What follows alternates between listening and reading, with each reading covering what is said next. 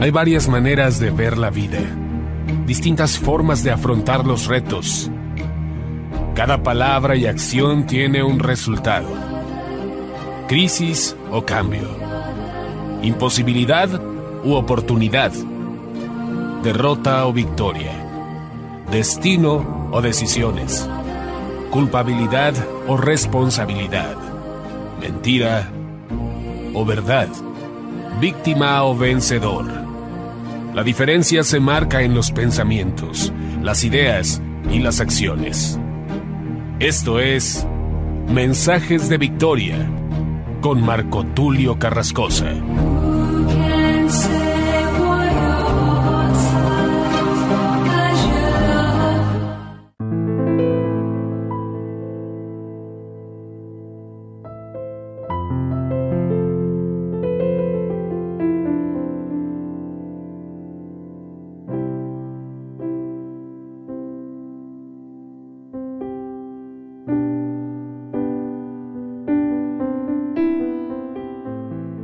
¿Qué tal? Hermanos y amigos, qué gusto saludarles nuevamente a través de la radio, a través de internet. Hoy estoy compartiéndoles un nuevo episodio de la serie El poder y la dimensión de lo profético.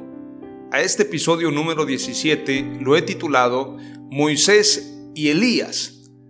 Estos dos personajes en la Biblia, sin duda alguna, son personajes que verdaderamente marcan la historia podemos encontrar en Moisés no solamente un líder que habló con Dios, que pudo ver las espaldas de Dios, que pudo traer la Torá, o en este caso el Pentateuco, escribir el Pentateuco y también compartirnos los diez mandamientos, hablarnos de la ley precisamente, trasladar la ley al pueblo de Dios, a Israel es muy importante hablar de Moisés desde la perspectiva de que fue un hombre precisamente que marcó el camino de obediencia hacia Dios.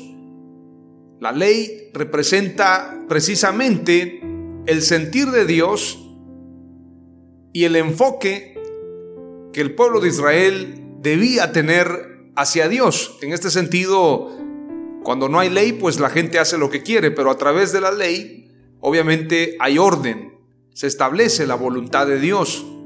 Y precisamente Moisés tiene esta gran virtud.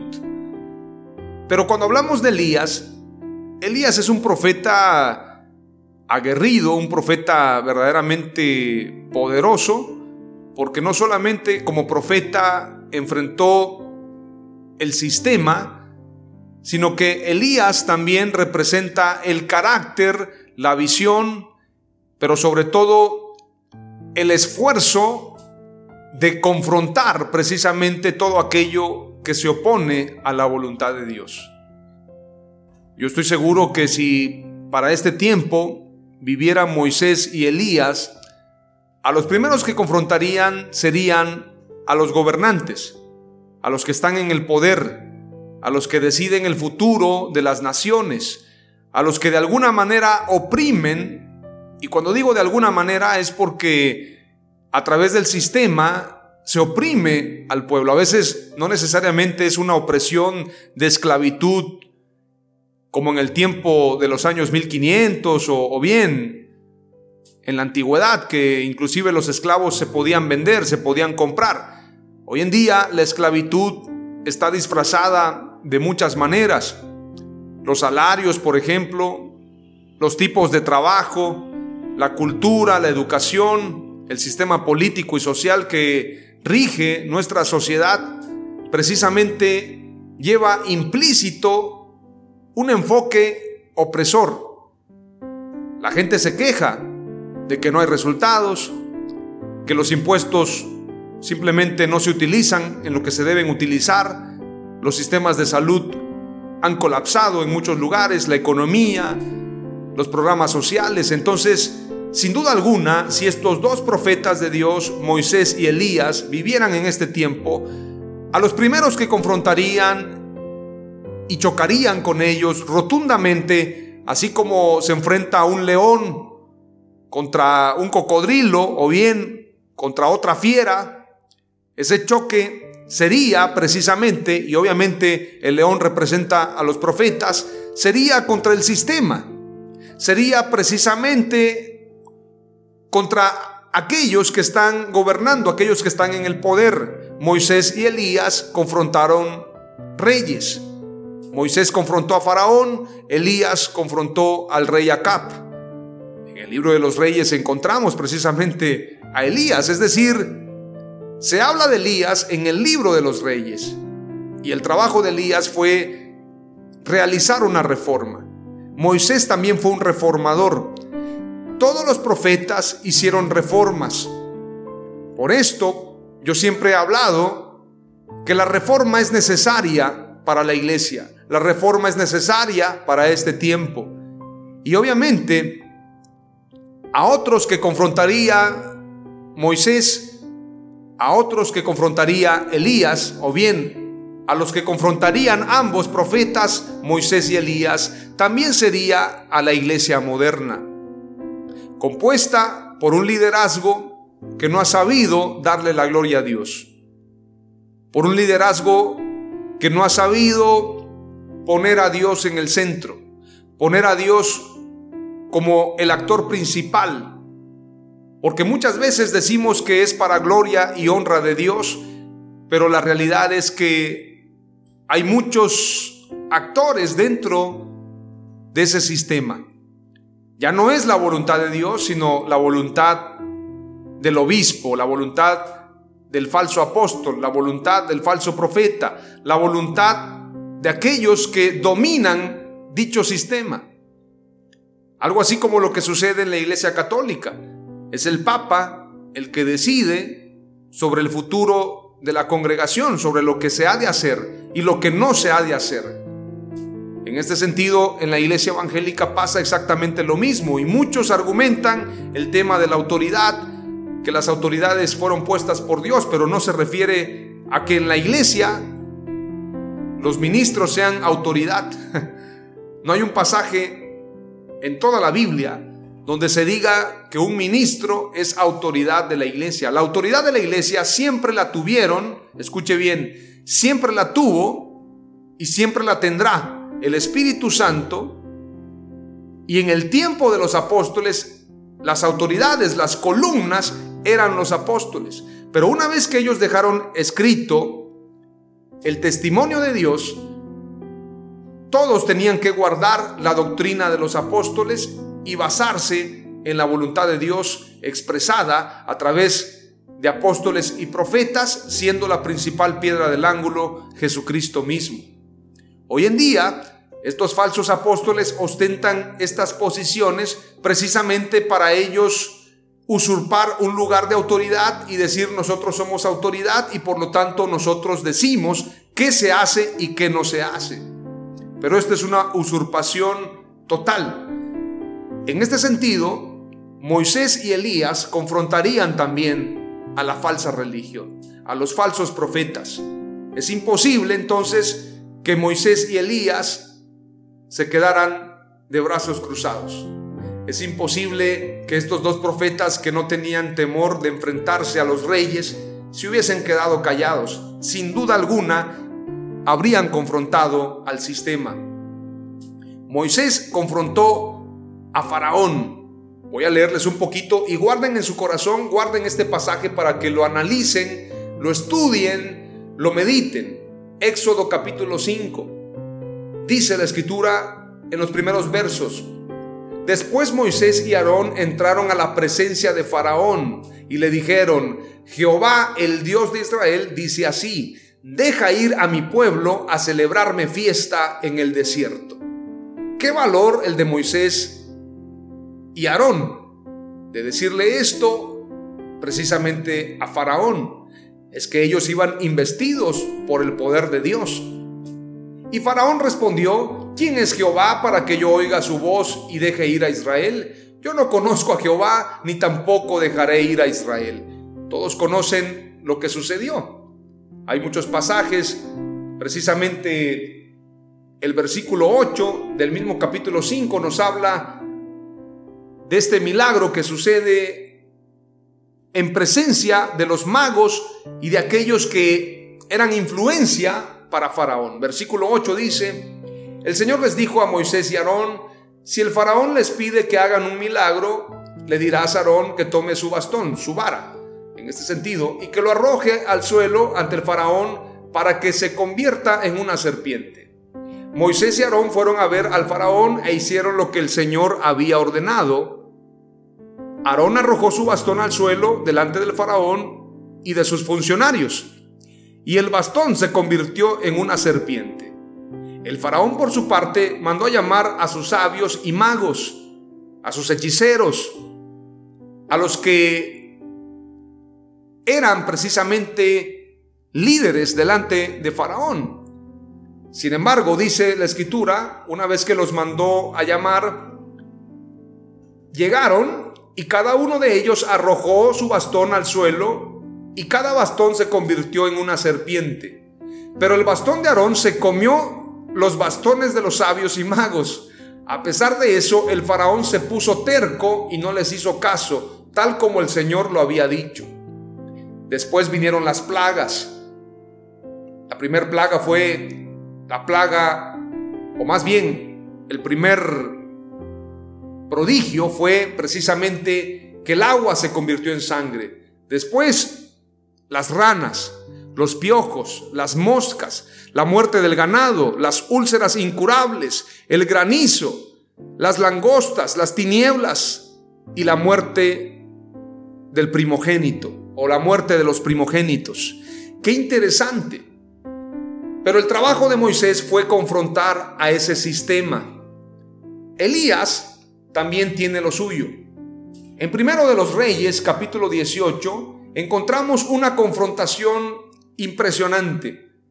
Elías y los profetas de Baal, primero de Reyes 18.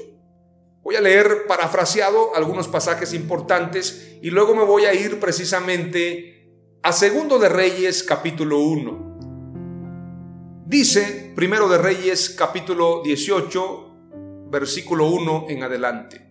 Después de pasar mucho tiempo en el tercer año, el Señor le dijo a Elías, Ve y reúnete con el rey Acab, pronto mandaré lluvia. Así que Elías fue a ver a Acab. El hambre que se sufría en Samaria era muy grave, así que el rey Acab mandó llamar a Abdías, el administrador del palacio del rey. Abdías era un verdadero seguidor del Señor. En un momento que Jezabel decidió terminar con los profetas del Señor, Abdías tomó 100 profetas y los escondió en dos cuevas. Recordemos que Jezabel, la esposa de Acab, mandó a matar a los profetas. Abdías escondió a 100 profetas. Vayamos más adelante, dice el pasaje. El rey Acab le dijo a Abdías, ven conmigo, revisaremos cada fuente y riachuelo del país para ver si podemos encontrar suficiente pasto para mantener vivos a los caballos y a las mulas y así no tener que matarlos.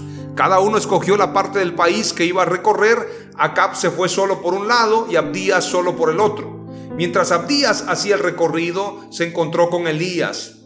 Al reconocerlo, Abdías se postró rostro en tierra ante Elías y dijo, ¿De veras es usted mi señor Elías? Elías le contestó, sí, soy yo. Ve y dile a tu Señor que Elías está aquí. Mire con qué autoridad habla Elías. Entonces Abdías le dijo, si yo le digo a Acab que sé dónde estás, él me matará. No te he hecho nunca nada malo. ¿Por qué quieres que muera? Tan seguro como que vive el Señor tu Dios, que el rey te ha buscado por todas partes. Al buscarte en un país, si el gobernante del país decía que tú no estabas ahí, entonces Acab obligaba al gobernante a jurar que tú no estabas. Y ahora tú me dices que vaya a decirle al rey que estás aquí. Es decir, Abdías tenía que encontrar una excusa ante lo que estaba pasando. Versículo 12. Si le digo que tú estás aquí, entonces el Espíritu del Señor te llevará a otro lado, a otro sitio. Vendrá aquí el rey Acab y al no encontrarte me matará.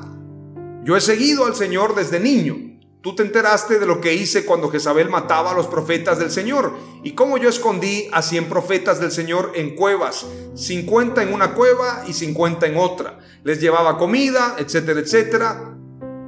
Entonces Elías responde, tan seguro como que vive el Señor Todopoderoso en cuya presencia he estado, te digo que hoy veré al rey. Así que Abdías fue a encontrarse con el rey Acab y le dijo dónde estaba Elías. El rey Acab fue a encontrarse con Elías y cuando lo vio le dijo, ¿eres tú el hombre que causa tantos problemas en Israel? Imagínese esta confrontación. Elías le contestó, yo no causo problemas en Israel. Tú y la familia de tu papá han sido la causa de los problemas. Cometiste un gran error cuando dejaste de obedecer lo que dice el Señor y comenzaste a seguir dioses falsos. Ahora dile a todo Israel que se reúna conmigo en el monte Carmelo y trae también a los 450 profetas de Baal y a los 400 profetas de la diosa falsa Acera que dependen de la reina Jezabel. Elías no se queda callado, Elías era de carácter. Me dicen una cosa y yo contesto más fuerte lo que dice Dios. Hoy en día muchos han claudicado. Hoy en día muchos demandan libertad religiosa y quieren que la libertad religiosa se las dé el gobierno, se las dé Acab, se las dé Faraón. La autoridad nos la ha dado Dios. Él es el único que nos ha entregado la autoridad. Yo les doy autoridad sobre todo poder del enemigo. Ustedes irán, las señales los seguirán. Este es el poder de los profetas. Todos sabemos la historia. Elías confrontó a los profetas de Baal y precisamente Dios respondió con fuego. El altar fue consumido, la ofrenda fue consumida precisamente delante de todo Israel y Elías mató a los profetas de Baal. Todos recordamos precisamente esta historia, pero esto nos habla de una reforma y de una confrontación contra el sistema. Segundo de Reyes capítulo 1, versículo 1 en adelante nos habla también de un tema muy profundo que es importante que lo analices. Te comparto, dice, después de la muerte de Acab, recordemos que Acab murió y obviamente esto nos habla también de cómo Dios siempre ha de quitar todo aquello que se opone a su voluntad. Segundo de Reyes capítulo 1 versículo 1 en adelante dice, Después de la muerte de Acab se rebeló Moab contra Israel y Ocosías cayó por la ventana de una sala de la casa que tenía en Samaria. Y estando enfermo, envió mensajeros y les dijo, id y consultad a Baal Zebub, Dios de Ecrón, si he de sanar de esta mi enfermedad, consultando al príncipe de los demonios en lugar de consultar al profeta Elías. Como muchos reyes hoy en día consultan brujos, piden que les pasen saumerio en eventos de gobierno, prefieren confiar en los brujos, en los chamanes, en lugar de confiar en los hijos de Dios y en la palabra de Dios. Pero esto sucede a causa de que también muchos se han corrompido en cuanto a la verdad. Lo decía en el mensaje de ayer. Si la iglesia no conserva sus fundamentos, no tendrá autoridad.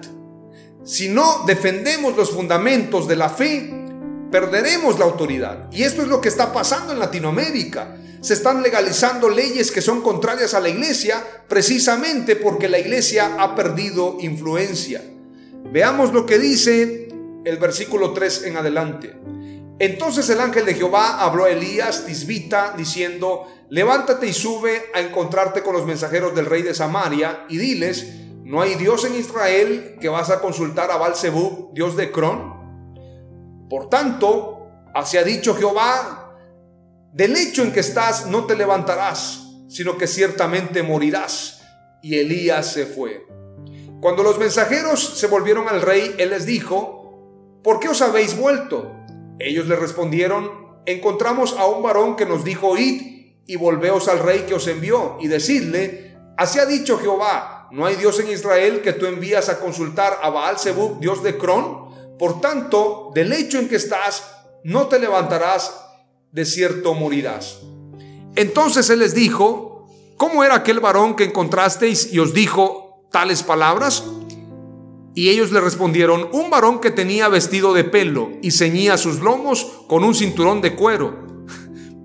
Recordemos que Juan el Bautista se vestía igual que Elías, porque Juan el Bautista fue el Elías prometido, el Elías que había de venir. Y ellos le respondieron, un varón que estaba vestido de pelo y ceñía sus lomos con un cinturón de cuero. Entonces él dijo, es Elías Tisbita.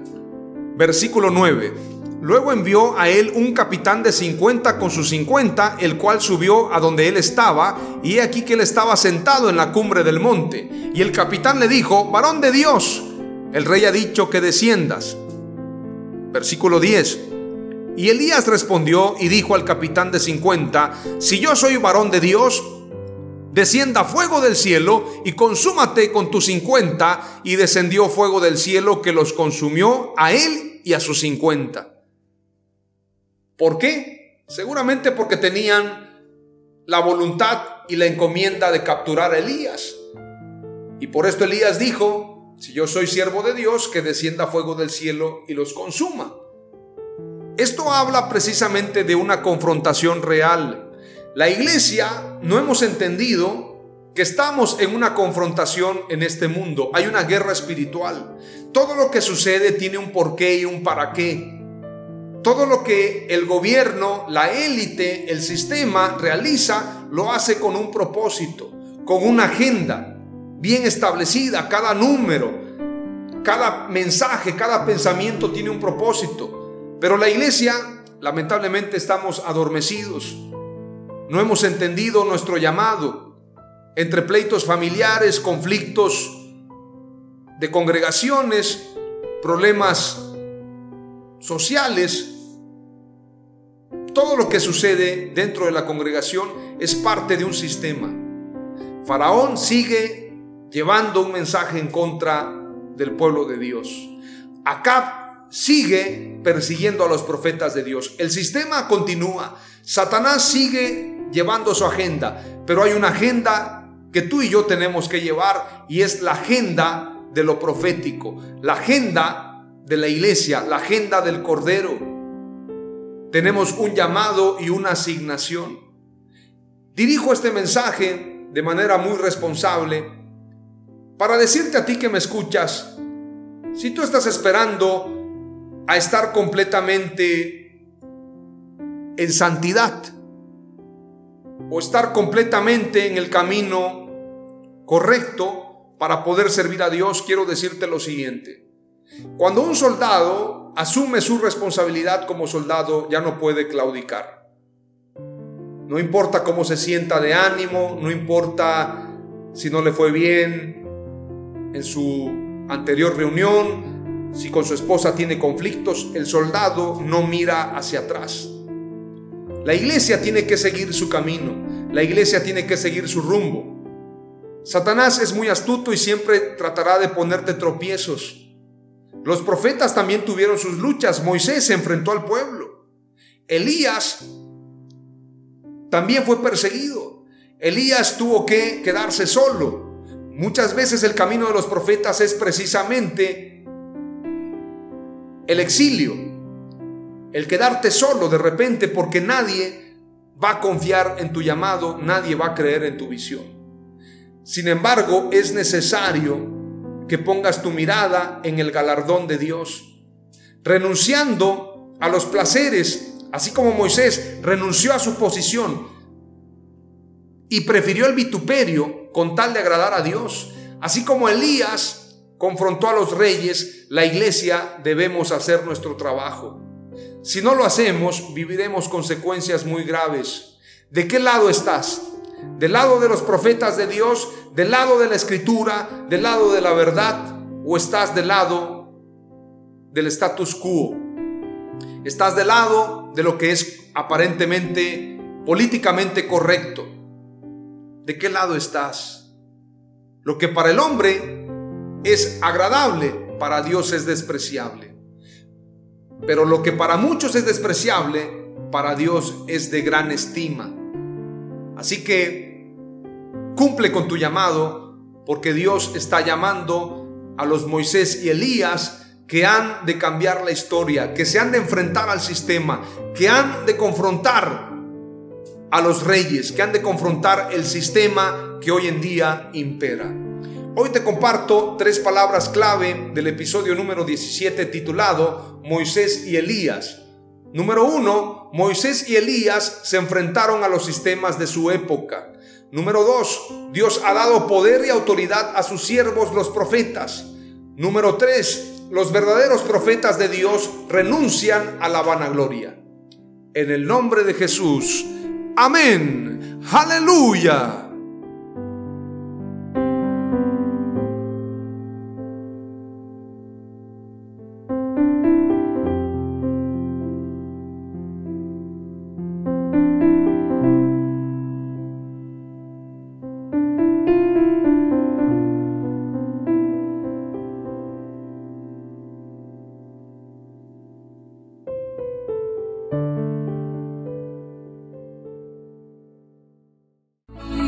Esto fue Mensajes de Victoria con Marco Tulio Carrascosa. Gracias por escucharnos y seguirnos en nuestras redes sociales. Si deseas invitarnos a tu ciudad, escríbenos por inbox o al WhatsApp 961 66 882 99 961 66 882 99.